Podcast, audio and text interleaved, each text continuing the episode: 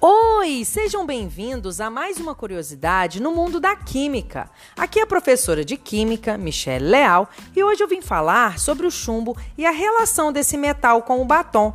O chumbo é um metal de coloração acinzentado, maleável e tóxico. Ele pode causar câncer, desenvolvimento de anemia, abortos espontâneos, fadiga, náuseas e muitas outras doenças. O chumbo pode ter várias aplicações e uma delas é a fixação da cor do batom na pele. Se você quiser saber como não ser contaminado por esse metal, então acesse o link da aula sobre a pluralização cultural e saiba mais.